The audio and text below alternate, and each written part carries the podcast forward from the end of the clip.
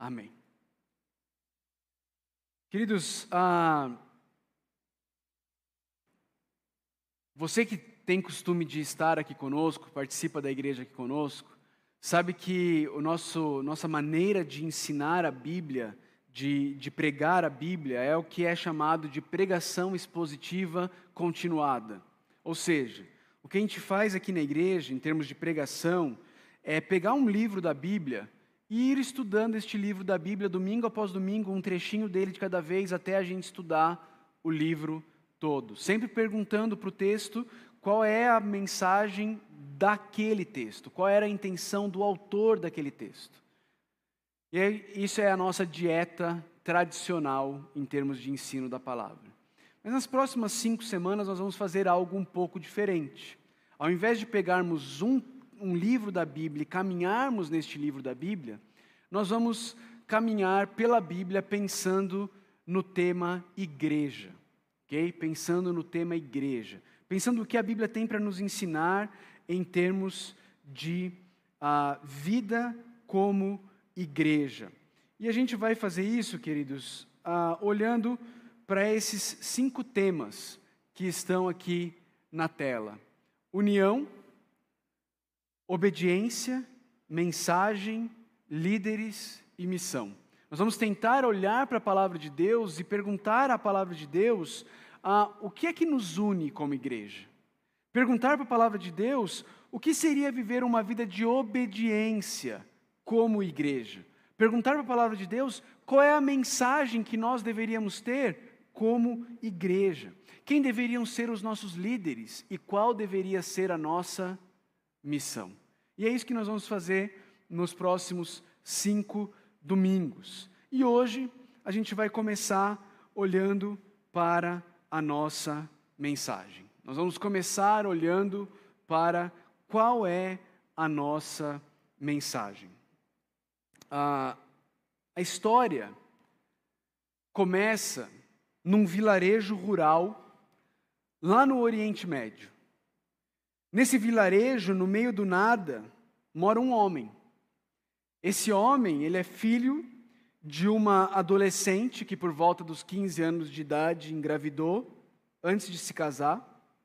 E o pai desse homem, o pai adotivo desse homem é um carpinteiro. Esse homem cresceu nesse vilarejo, ele teve irmãos, ele ajudou seu pai na carpintaria da família, e então, quando ele tinha trinta e poucos anos, esse homem começa um ministério de pregação itinerante. Ele sai pelas cidades ensinando, curando, demonstrando misericórdia e amor. E assim, ele ajunta doze seguidores. Doze seguidores. E nesse momento, com doze discípulos querendo aprender com ele, esse homem faz uma afirmação extremamente corajosa. Esse homem, o Senhor Jesus Cristo, ele diz assim: Eu edificarei a minha igreja, e as portas do inferno não poderão vencê-la. Algumas coisas interessantes nessa afirmação que Jesus Cristo fez. A primeira coisa que, que, que eu e você precisamos perceber é que Jesus Cristo diz que ele vai ter a igreja dele. A igreja dele. Ele não fala de uma igreja, ele fala da igreja dele. Veja bem, esse homem nesse momento, ele tem 12 pessoas dispostas a segui-lo, dispostas a aprender com ele.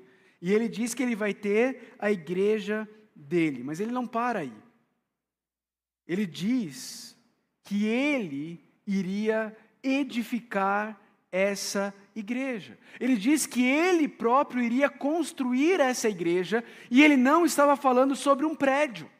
Ele não estava falando sobre um edifício. Mas ele estava dizendo que ele era quem iria edificar, construir a igreja dele. E mais, ele diz que nem mesmo as forças espirituais do mal seriam capazes de resistir, de impedi-lo nesse propósito. Veja, de uma perspectiva humana, de uma perspectiva de quem estava olhando ali, em Jerusalém, no primeiro século, esse homem, um caipira, solteirão, desempregado, com apenas uma dúzia de seguidores, esse homem é Jesus Cristo. Jesus Cristo, o Rei do universo. E ele falou isso dois mil anos atrás, e aqui estamos nós hoje. Nós somos a Igreja de Jesus Cristo, juntamente com alguns outros milhões de pessoas espalhados pelo mundo que reconhecem Jesus como Rei, como Senhor e como Deus. Se você vive no planeta Terra, então você conhece essa história. Você conhece esse Jesus que viveu por uns três anos, pregando, nunca cometeu pe nenhum pecado, viveu uma vida perfeita, mas as pessoas não gostaram muito da autoconfiança dele. Ele não se limitou a dizer que ele iria edificar sua própria igreja, mas ele continuou e alguns anos depois ele disse que ele era o próprio Deus. As pessoas não gostaram muito disso. O pessoal não gostou disso. E porque ele dizia que era Deus e ao mesmo tempo andava com pecadores, participava de jantares onde prostitutas estavam, não que ele estava envolvido com nenhuma prostituta, mas haviam prostitutas lá, fiscais da Receita Federal, os publicanos. E ele estava lá, nesses jantares. As pessoas não gostavam muito disso. O fato é que esse Jesus, ele foi morto em uma cruz romana, sepultado num túmulo emprestado, ressuscitado por Deus Pai no terceiro dia da sua morte. Jesus apareceu a Maria Madalena, Jesus apareceu a Pedro, Jesus apareceu aos discípulos, depois ele apareceu a mais de 500 pessoas de uma só vez. E ficou com essas pessoas durante 40 dias. Então, um dia, quando Jesus comia, enquanto ele comia com os discípulos, ele disse o seguinte: Mas receberão poder quando o Espírito Santo descer sobre vocês, e serão minhas testemunhas em Jerusalém, em toda a Judéia e Samaria e até os confins da terra. Jesus deu essa ordem a esses discípulos, mandando que seus discípulos ficassem em Jerusalém até que o Espírito Santo descesse sobre eles. E é aqui que a gente chega no texto que nós vamos estudar nessa noite. Se você está aberto aí em Atos capítulo 1, versículo 8, você só precisa virar uma página na sua Bíblia, você vai chegar em Atos capítulo 2, e é aí que nós vamos estudar hoje. Atos capítulo 2, do versículo 1 até o versículo 41. Atos 2, do 1 ao 41. Vou fazer a leitura.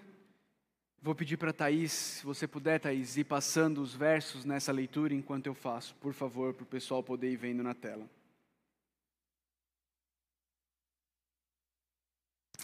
Chegando, chegando o dia de Pentecostes, estavam todos reunidos num só lugar. De repente veio do céu um som, como de um vento muito forte e encheu toda a casa na qual estavam assentados. E viram o que parecia línguas de fogo, que se separaram e pousaram sobre cada um deles. Todos ficaram cheios do Espírito Santo e começaram a falar noutras línguas, conforme o Espírito os capacitava. Havia em Jerusalém judeus, tementes a Deus, vindos de todas as nações do mundo. Ouvindo-se o som, ajuntou-se uma multidão que ficou perplexa pois cada um os ouvia falar em sua própria língua. Atônitos e maravilhados, eles perguntavam: Acaso não são galileus todos estes homens que estão falando? Então, como os ouvimos cada um de nós em nossa própria língua materna? Partos, medos e elamitas, habitantes da Mesopotâmia, Judéia e Capadócia, do Ponto e da província da Ásia, Frígia e Panfilha, Egito e das partes da Líbia próximas a Cirene, visitantes vindos de Roma, tantos judeus como convertidos ao judaísmo, cretenses e árabes, nós os ouvimos declarar as maravilhas de Deus em nossa própria língua. Atônitos e perplexos, todos perguntavam uns aos outros: que significa isto? Alguns, todavia, zombavam deles, dizendo: Eles beberam vinho demais. Então Pedro levantou-se com os onze e, em alta voz, dirigiu-se à multidão: Homens da Judéia e todos os que vivem em Jerusalém, deixem-me explicar-lhes isto. Ouçam com atenção. Estes homens não estão bêbados como vocês supõem. Ainda são nove horas da manhã.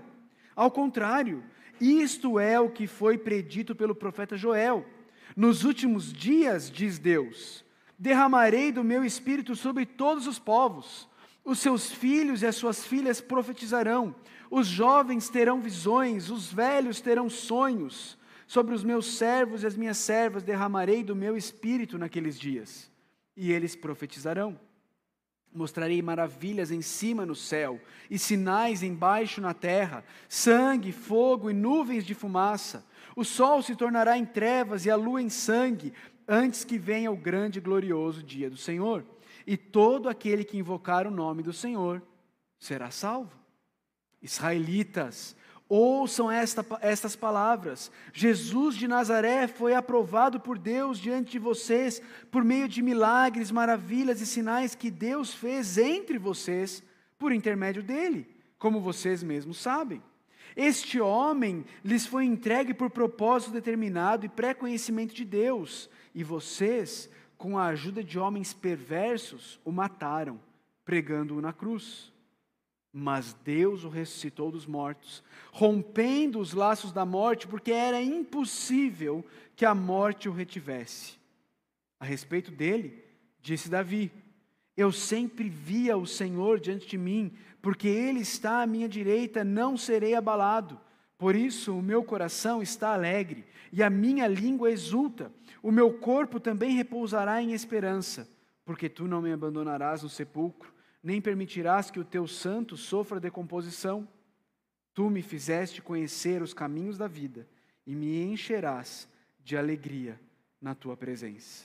Irmãos, posso dizer-lhes com franqueza que o patriarca Davi morreu e foi sepultado, e o seu túmulo está entre nós até o dia de hoje. Mas ele era profeta e sabia que Deus lhe prometera sob juramento que colocaria um dos seus descendentes em seu trono. Prevendo isso, falou da ressurreição do Cristo, que não foi abandonado no sepulcro e cujo corpo não sofreu decomposição. Deus ressuscitou este Jesus e todos nós somos testemunhas desse fato. Exaltado à direita de Deus, ele recebeu do Pai o Espírito Santo prometido e derramou o que vocês agora veem e ouvem. Pois Davi não subiu aos céus, mas ele mesmo declarou: o Senhor disse ao meu Senhor: Senta-te à minha direita, até que eu ponha os teus inimigos como estrado para os teus pés. Portanto, que todo Israel fique certo disto: Este Jesus a quem vocês crucificaram, Deus o fez Senhor e Cristo. Quando ouviram isso, ficaram aflitos em seu coração e perguntaram a Pedro e aos outros apóstolos: Irmãos, que faremos? Pedro respondeu: arrependam-se e cada um de vocês seja batizado em nome de Jesus Cristo para perdão dos seus pecados e receberão o dom do Espírito Santo. Pois a promessa é para vocês, para os seus filhos e para todos os que estão longe, para todos quantos o Senhor, o nosso Deus, chamar. Com muitas outras palavras os advertia e insistia com eles: salvem-se desta geração corrompida. Os que aceitaram a mensagem foram batizados, e naquele dia houve um acréscimo de três mil pessoas.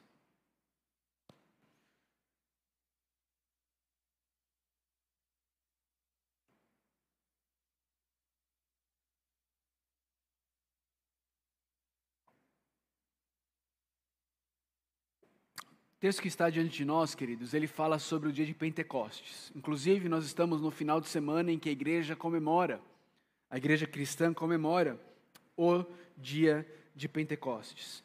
Mas o dia de Pentecostes era o segundo ah, grande festival de colheita, ao, ao qual os judeus ah, celebravam e comemoravam. E nesse, nesse dia, ah, o, o festival de Pentecostes ele reunia judeus de todo o Império Romano todo o Império Romano se reunia em Jerusalém para celebrar essa festa chamada Pentecostes. E é isso que está acontecendo aqui.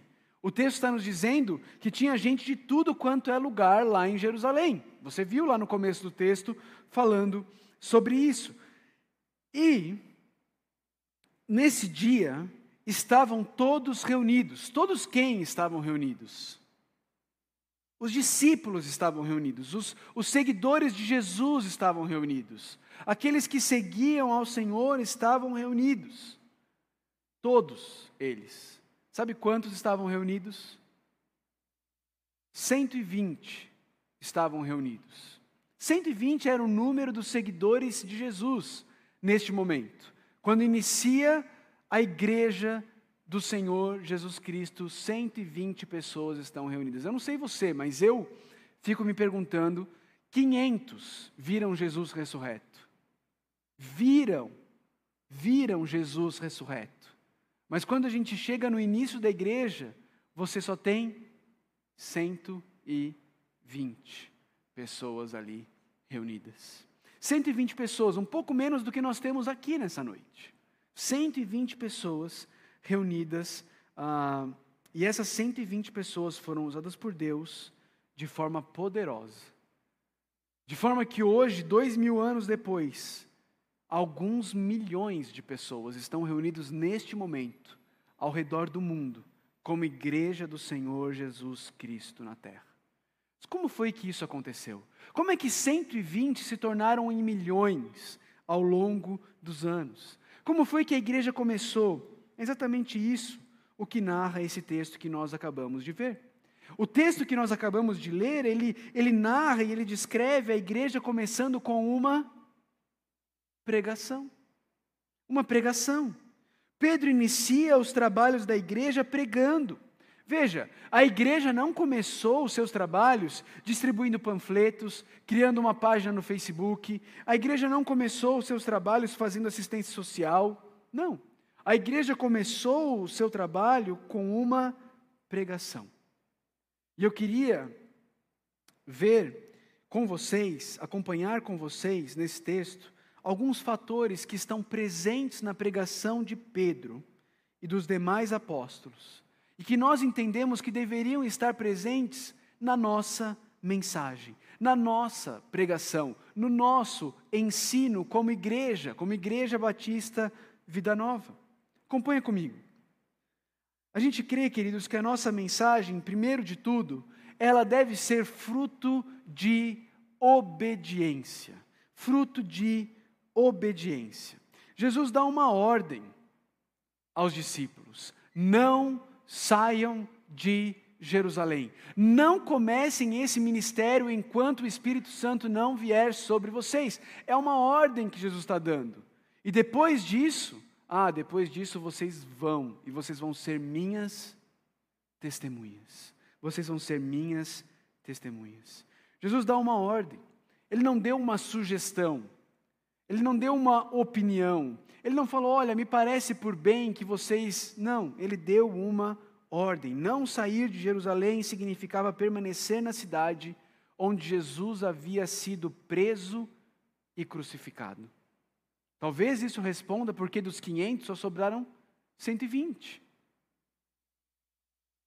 Permanecer em Jerusalém significava continuar na cidade onde os, os, os, cristãos e o Cristo, ou melhor, o Cristo e os cristãos, estavam sendo perseguidos. Mas era ali que Jesus mandou que eles ficassem. E Pedro e os outros 119 membros da igreja ficaram permaneceram, foram obedientes, se submeteram à ordem de Jesus. E como fruto da obediência, nós temos a mensagem de Pedro em Atos capítulo 2. Se Pedro não tivesse obedecido, se os irmãos não tivessem obedecido, se eles tivessem saído, ah, não, Jesus falou para ficar, mas olha, o tempo está passando, o Espírito não vem, as coisas não acontecem, a gente tem muito o que fazer. As coisas não teriam acontecido. Mas eles obedecem. Eles obedecem, e porque eles obedecem, nós temos a mensagem de Pedro. Porque nós pregamos e porque a mensagem tem papel central na vida de nossa igreja. Por quê? Por que, que nós pregamos e por que a mensagem tem papel central? Porque o, o, a parte central do culto da nossa igreja não é o louvor. Porque a parte central do culto da nossa igreja não são testemunhos. Por quê? Porque Jesus mandou que assim fosse. E manda quem pode, obedece. Quem tem juízo. Não é? Obedece quem tem juízo. Essa é a ordem de Jesus. Eu e você precisamos pregar. A igreja tem uma mensagem. E quando a igreja se reúne, ela se reúne para proclamar essa mensagem. Ela é fruto da obediência. Mas além disso, ela também é firmada na Bíblia. Acompanha comigo. Veja só. Atos 2, 17 a 21. Pedro está citando diretamente Joel capítulo 2, versos 28 a 32. Ele começa dizendo, ao contrário, isto é o que foi predito pelo profeta Joel. Depois, lá em, em Atos 2, 25, da segunda metade do 25 até o 28, ele está citando Salmo 16, versos 8 a 11. Ele começa dizendo a respeito dele, disse Davi. E depois ainda, em Atos 2,34, segunda parte, versículo 35, ele está citando o Salmo 110, versículo 1. A primeira mensagem da igreja de Jesus Cristo foi uma mensagem centrada, firmada, baseada na Bíblia, nas Escrituras, na palavra escrita de Deus. Dos 25 versículos que, que, formam a mensagem de Pedro, são 25 versículos que narram a mensagem de Pedro, desses 25 versículos, em 11 deles, ele está diretamente citando trechos da palavra de Deus. E nos outros 14, ele está explicando os versículos que ele citou. Veja, queridos, não tem ideia de Pedro aqui. Não tem achismo de Pedro na pregação. Pedro não, não levanta diante deles e fala assim: Olha, deixa eu falar o que me parece. Deixa eu falar para vocês um pouco do que eu tenho sentido nos últimos dias. Não, não tem isso. Não tem ideia humana, não tem as mais recentes ideias dos mais famosos autores de livros de autoajuda. Não tem. Não, a pregação de Pedro se resume em três coisas. Três coisas. Pedro lê a Bíblia, Pedro explica a Bíblia, quem são as pessoas, do texto que ele está falando, qual o contexto que aconteceu, o que, que significa. Lê a Bíblia, explica a Bíblia, aplica a Bíblia. O que, que essas verdades precisam mudar na sua vida? São essas três coisas. É só isso. Não tem mais nada. Não tem nada mirabolante, não tem fogos de artifício, não tem pirotecnia, não tem mais nada. Lê a Bíblia, explica a Bíblia, aplica a Bíblia. É isso a pregação de Pedro. Simples demais, né? Mas é isso. É isso. Não tem invencionice. Nada é acrescentado. É só isso. É simples assim. A nossa mensagem, queridos, ela é fruto de obediência, ela é firmada na Bíblia e ela é fortalecida pelo Espírito Santo. Presta atenção de novo aqui em Atos capítulo 2. Chegando o dia de Pentecostes, estavam todos reunidos num só lugar. De repente veio do céu um som como de um vento muito forte e encheu toda a casa na qual estavam assentados. E viram o que parecia línguas de fogo, que se separaram e pousaram sobre cada um deles. Todos ficaram cheios do Espírito Santo e começaram a falar noutras línguas, conforme o Espírito os capacitava. Meu irmão, minha irmã, não se engane. Se o Espírito Santo não for o agente capacitador, nós não seremos capazes de fazer nada que preste. Seja quando nós estamos espalhados, seja quando nós estamos reunidos. Uma igreja sem a, sem a ação poderosa do Espírito Santo é como um corpo sem alma. É inútil, não faz nada. O Espírito Santo é a alma do corpo de Cristo, chamado igreja. O pregador, queridos, ele é chamado e ele é capaz de levar a mensagem dos lábios dele até os seus ouvidos. Mas o caminho entre os seus ouvidos e o seu coração, só o Espírito Santo conhece. E só ele é capaz de fazer isso. Só o Espírito Santo é capaz de pegar a mensagem que você ouve e trazê-la ao seu coração e transformar o seu coração. E graças a Deus por isso. Graças a Deus por isso. E é isso que nós queremos que a, que a, a nossa pregação seja uma pregação capacitada, empoderada pelo Espírito Santo de Deus. Porque, queridos, se a sua fé ela for capacitar, ela, ela for fruto, desculpa, se a sua fé for fruto da eloquência de algum pregador, então a sua fé está no pregador e não em Deus, não no poder de Deus. E não sou eu quem, di, quem diz isso, o apóstolo Paulo, lá em 1 Coríntios 2, ele diz assim: Minha mensagem e minha pregação não consistiram de palavras persuasivas de sabedoria, mas consistiram de demonstração do poder do Espírito. Demonstração de poder do Espírito. Para quê? Volta aqui comigo. Para quê? Ixi, me perdi aqui, vamos lá. Cheguei. Para quê?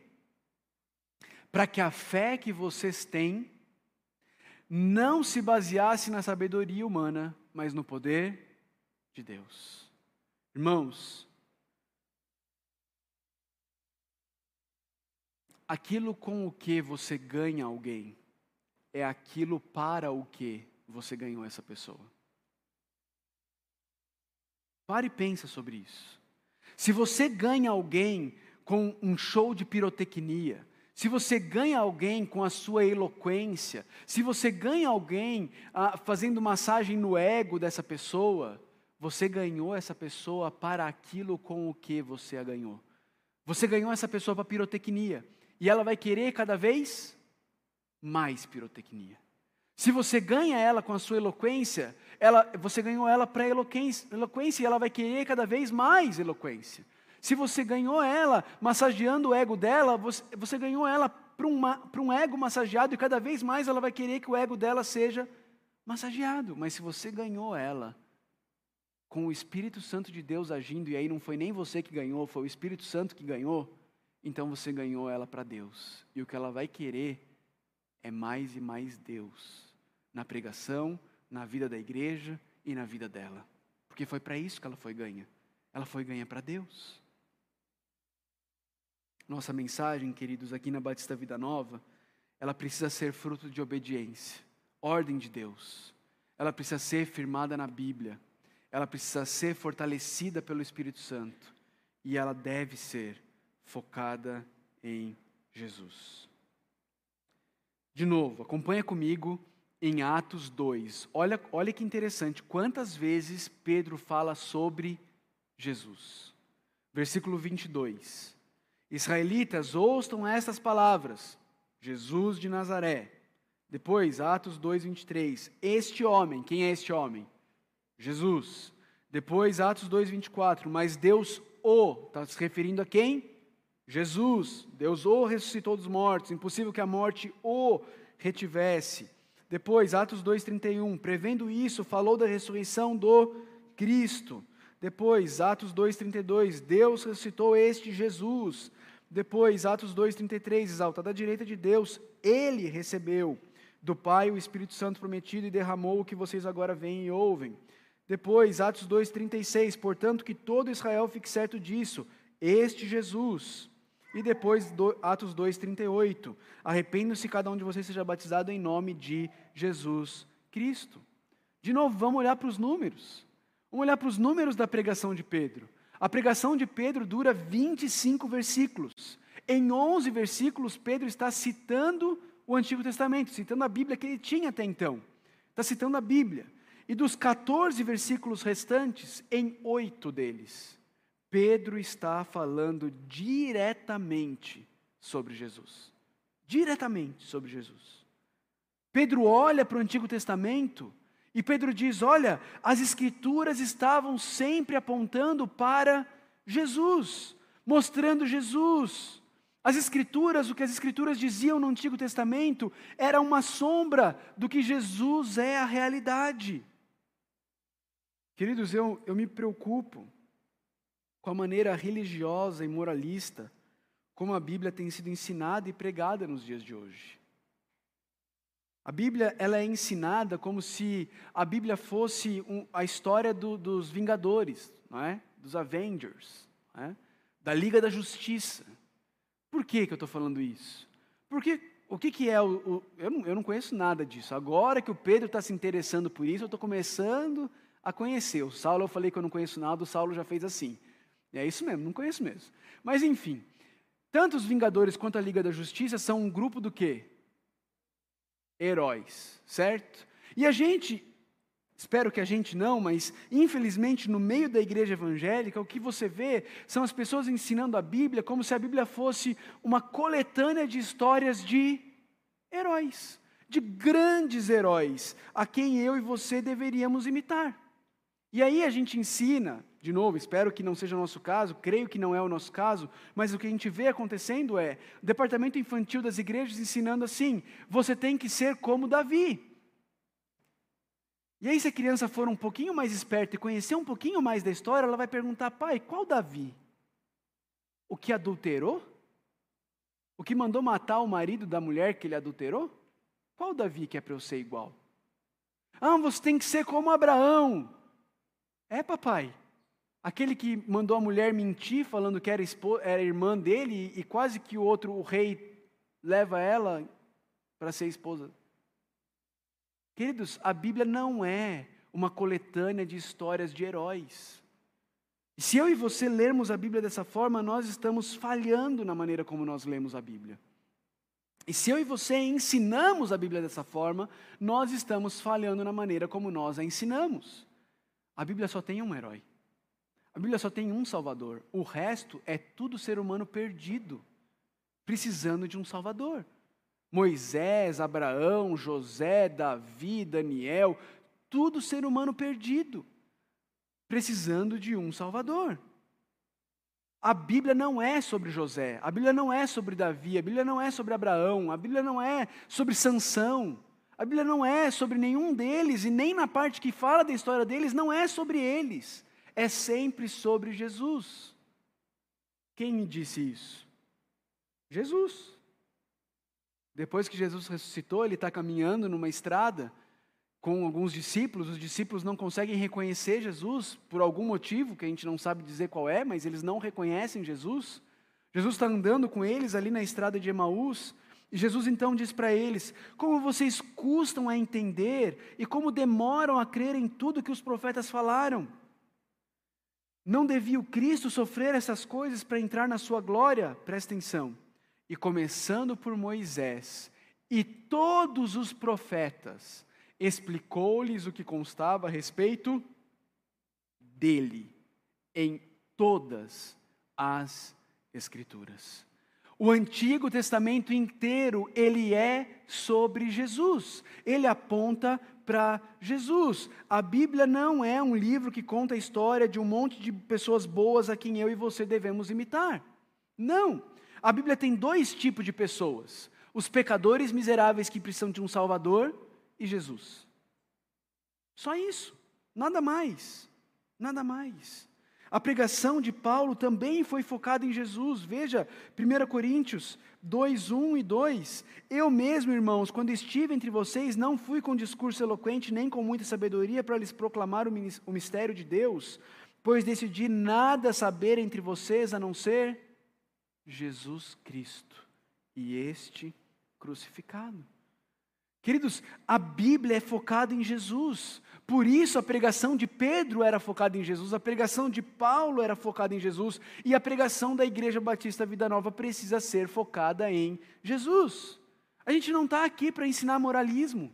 A gente não está aqui para ensinar para você uma maneira de você ser uma, uma, uma versão melhor de você mesmo. Nós não estamos aqui para isso, para te dar três passos para resolver o seu problema de codependência, cinco passos para resolver o seu problema de solidão, sete passos para resolver o seu problema de ansiedade. Não! Nós não estamos aqui para isso, essa não é a mensagem da palavra de Deus. Por quê? Porque eu e você somos incapazes de dar qualquer passo, de fazer qualquer coisa. É só Jesus que transforma o nosso viver. Nós não estamos aqui para ensinar moralismo, denominacionismo, humanismo, autoestima ou qualquer outra coisa que não seja Cristo e esse crucificado e tudo o que decorre de Cristo ter sido crucificado. É isso que a gente está aqui para ensinar. Essa é a nossa mensagem. O que, que isso significa? Para a igreja, em termos de como nós devemos nos portar em relação ao ensino. Isso significa que todo o ensino da igreja, as pregações, os estudos, as aulas, os discipulados, os aconselhamentos, o que, que isso significa? Deixa eu trazer quatro coisas que isso significa. Primeira, significa que não tem espaço para inovação. Não tem espaço para preferência pessoal. Não tem espaço para pragmatismo. O que eu quero dizer com isso? Não tem espaço, não tem espaço para inovação. Nós não estamos aqui para fazer nada novo. Não tem nada novo para a gente inventar. A gente tem que subir, abrir a Bíblia, ler a Bíblia, explicar a Bíblia, aplicar a Bíblia. Não tem novidade, não tem nada mirabolante, não, não. Não tem inovação. Não tem preferência pessoal. Ah, mas eu gosto. Não. É, é Bíblia e não tem pragmatismo. O que é pragmatismo, pastor? Pragmatismo é a ideia de que se funciona, então vamos colocar em prática. Pragmatismo é a ideia assim, vamos participar das conferências, dos congressos, vamos ver qual que são a, a última moda do meio gospel e vamos trazer para a igreja, porque está dando certo, está crescendo, vamos trazer para a gente crescer também. Não, não vamos. Não vamos. Por quê? Porque o nosso ensino é fruto da obediência. A gente tem um Senhor, a mensagem é dele, não é nossa. Nós somos encarregados apenas de entregarmos a mensagem que ele nos mandou entregar, da forma como ele nos mandou entregar. A mensagem não é nossa. Eu e você não temos o direito de, de adulterar a mensagem, mudar a forma, muda... não, é dele. Eu e você somos apenas arautos, entregadores de mensagem, mensageiros, mas a mensagem não é nossa. Segunda coisa que significa: significa que nós cremos na suficiência das Escrituras. Nós cremos na suficiência das Escrituras. Nós cremos que as Escrituras, nas mãos do Espírito Santo, aplicadas à luz do Evangelho de Jesus Cristo, elas são suficientes para a pregação, mas elas também são suficientes para o aconselhamento para lidar com as questões da alma humana. Nós cremos nisso. Nós cremos nisso porque a Bíblia diz isso. Lá em, em 2 Timóteo 3,16, Paulo fala isso de maneira clara. Toda escritura é inspirada por Deus e útil para o ensino, a repreensão, a correção e a instrução na justiça, para que o homem de Deus seja apto e plenamente preparado para toda boa obra. A Escritura é suficiente para preparar o homem e a mulher de Deus para ele se tornar apto a viver do jeito que Deus quer que ele viva.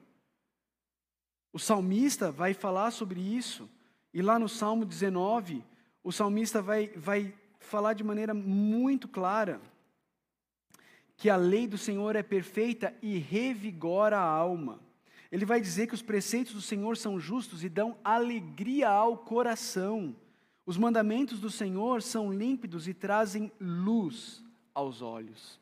A palavra de Deus é suficiente para lidar com as questões da alma do ser humano. Nós cremos nisso. Nós cremos em nosso ensino, seja de pregação, seja estudo, seja aula, seja discipulado, seja aconselhamento, ele deve ser baseado na suficiência das Escrituras. As Escrituras são suficientes. Terceiro, significa que nós dependemos do Espírito Santo em todo o nosso ensino. Nós sabemos que o Espírito Santo, que se o Espírito Santo não agir, deixa eu fazer um teste com você. Se o Espírito Santo não agir nessa noite, o que vai acontecer aqui vai ser o quê? O que, que vai acontecer aqui nessa noite se o Espírito Santo não agir aqui? O que, o que vai acontecer aqui vai ser o quê?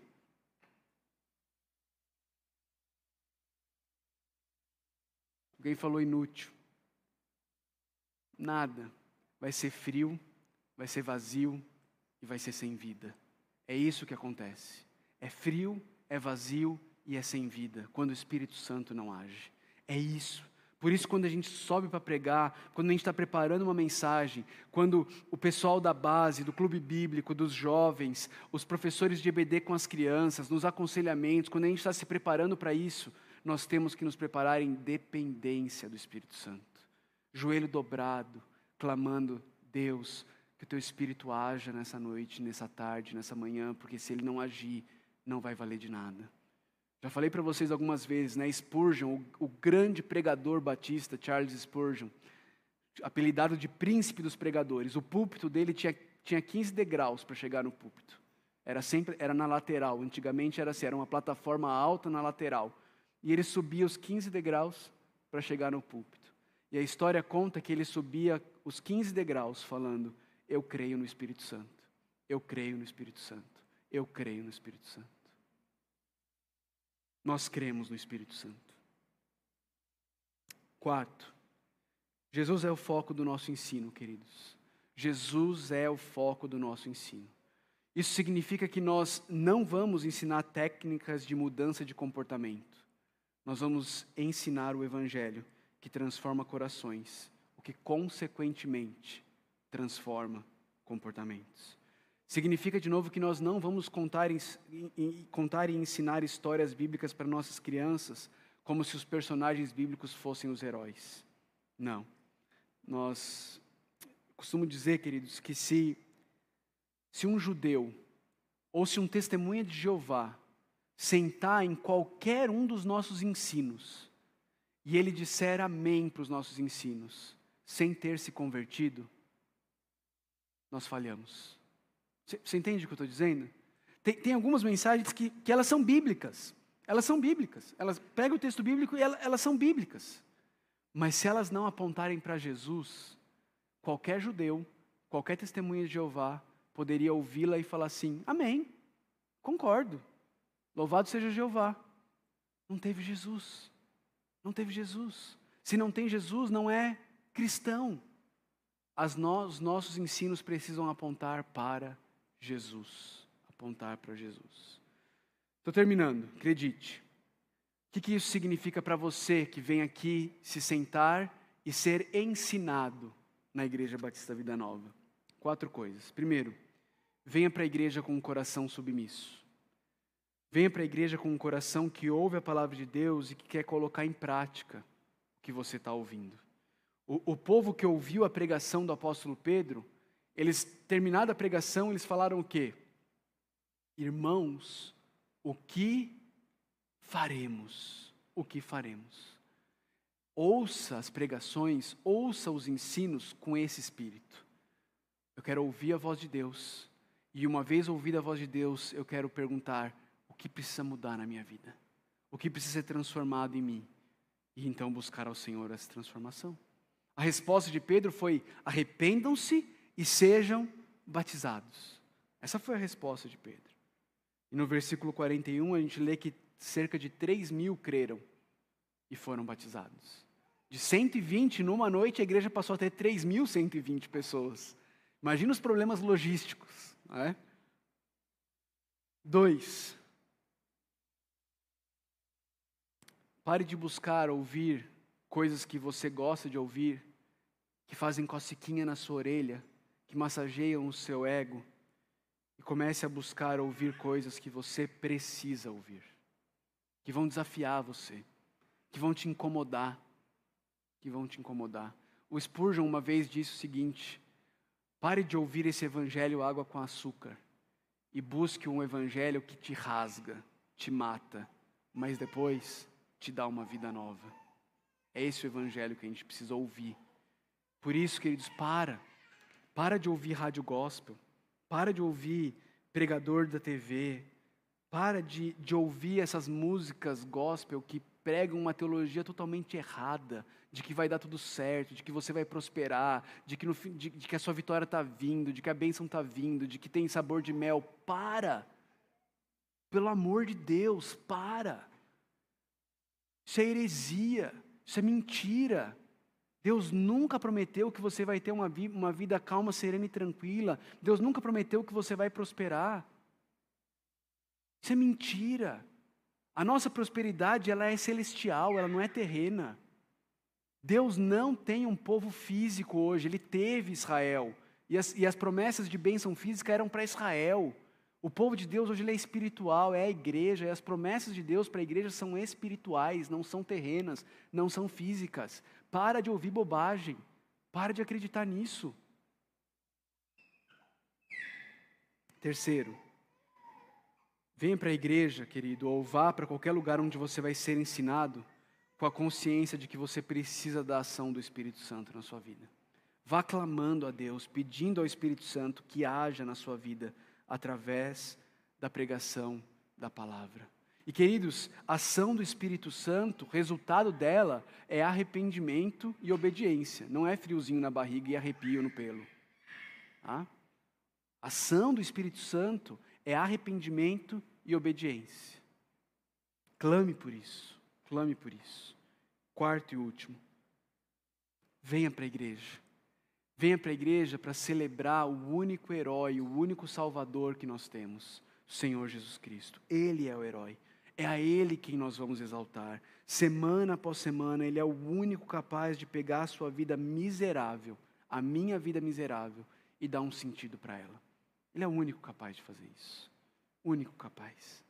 Esse é o nosso compromisso com você. É isso que nós queremos viver.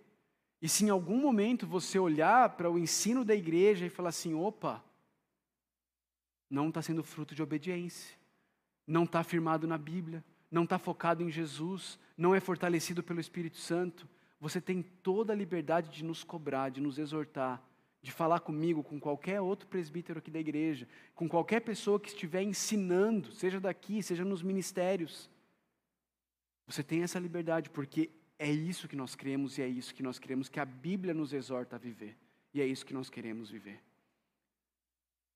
Se você ainda não entendeu isso, se você ainda não entendeu que Jesus Cristo é o único herói, se você ainda não entendeu que Ele é o nosso Salvador, que, que só existe dois tipos de pessoa, os perdidos e Jesus, meu chamado para você, meu amigo, minha amiga, nessa noite é se arrependa. É o chamado que Pedro fez.